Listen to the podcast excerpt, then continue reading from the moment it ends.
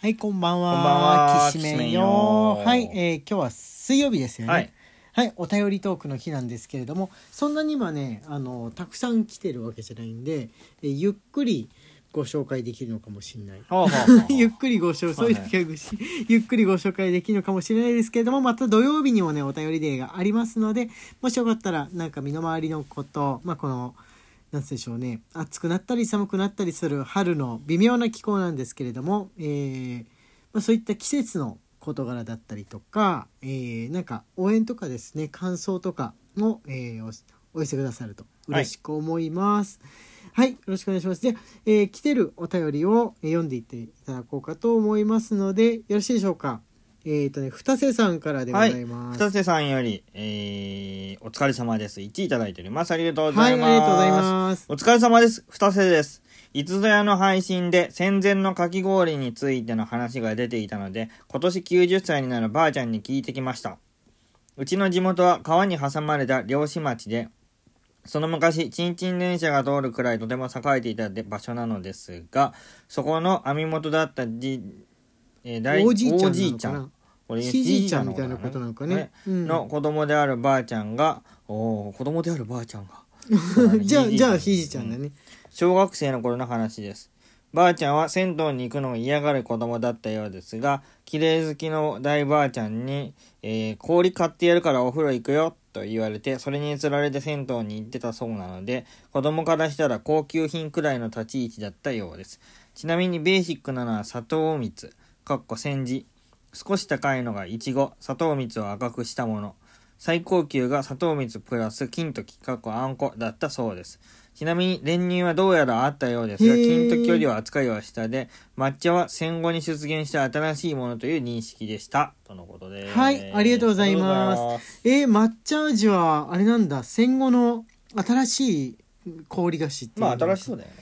あー確かにねあの抹茶抹茶味のアイスだったりとかその抹茶ミルクとか現在のこの抹茶味のものあるじゃないですか、うんチョコだろうがクリームだろうが、うんなんだろうがあれもある時出てきていつの間にか日本の定番みたいな感じになっていったけど、うん俺ね俺子供の頃に抹茶味のものうんの洋抹茶味の洋菓子があの、はいはい突如増えていった記憶はあるんですあそうなんよだ。うんそうそうそうあの70年代から80年代にかけてぐらいかうな、んあのエッセイとかねその頃のエッセイストさんのとか見てもあの載ってることあるんですけれども和風のものを洋風のこの若い人が食べそうなものでっていうのはあの増えていった時期があったみたいなんですよね。あねとたらこスパゲティとかみたいな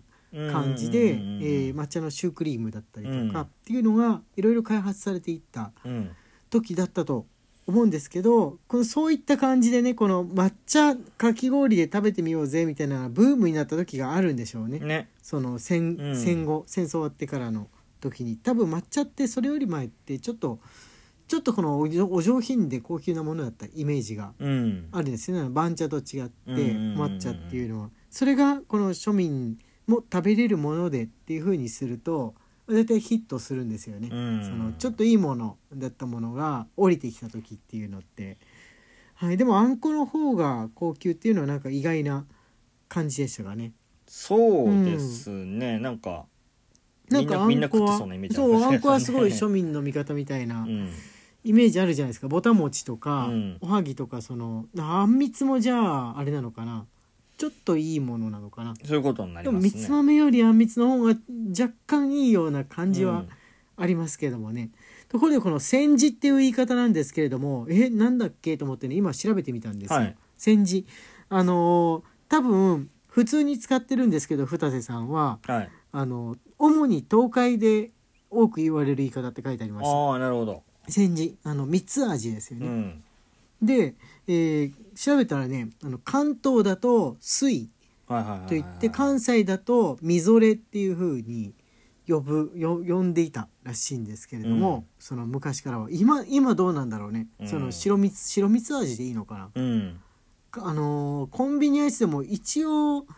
あったりするじゃん、うんもうだいぶ減ったんだけど、うんそのただただ蜜がかかってるだけの、はい甘いだけのあれなんて言ったっけ白白蜜うんわかんないあの白いだけのやつ練乳とかじゃなくてもう白いだけのやつっえて、見たことないか、ーうんあったんだけどでももうある時期からそのなあんこだったりとか練乳もしくはアイスクリームなんかはセットになってのみぞれあでもみぞれなのかなみぞれっていう風に商品名として今出てきたってことはみぞれみぞれのことなんじゃないみぞれが勝ったのかな、 わかんないけど俺そのね関東では「水」って書いてあったやつなんですが「水」知らないんだよねうんうん東京の、あのー昔の人はその砂糖蜜だけのかき氷のことを「水」って呼んでたとのことなんだけど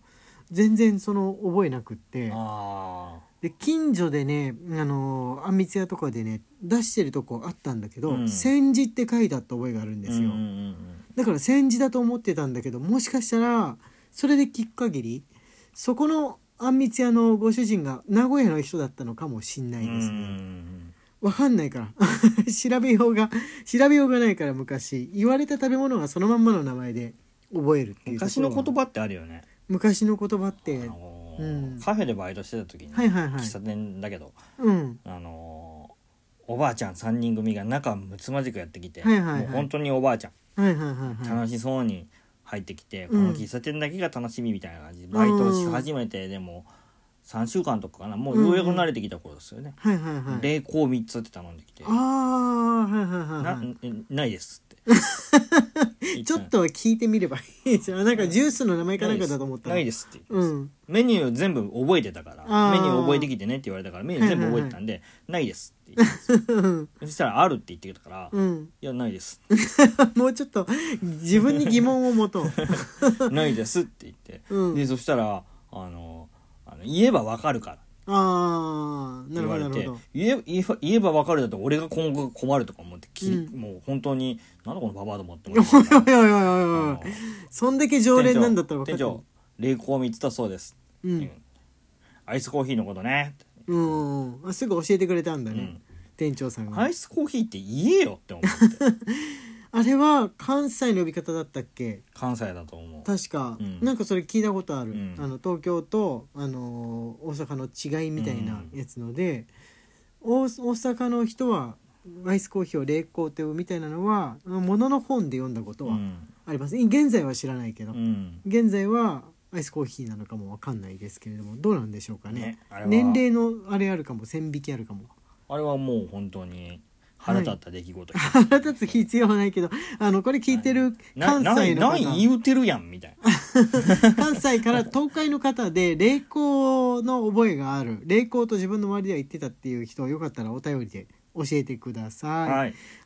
お願いしますああとねマレーグマさんから来てます、はい、マレーグマさんよりお疲れ様です1位いただいておりまあす実際ねもう一個もう一個あるんりでがすとうよございますマおレーグマさんもう一個お疲れ様です2つですね、はいい、ただいておりますありがとうごあざいりがますとうございます。はい、えー、あとですね、えー、きなささんから、えー、ナイチンゲールについての、えー、追記ですね。はいりがとうございま。す木下さんより、天笠1位いただいております。ありがとうございます。ありがとうございます先生方、ナイチンゲールの野戦病院の料理長、アレクシス・ソワイのお便りを紹介していただき、ありがとうございます。先日、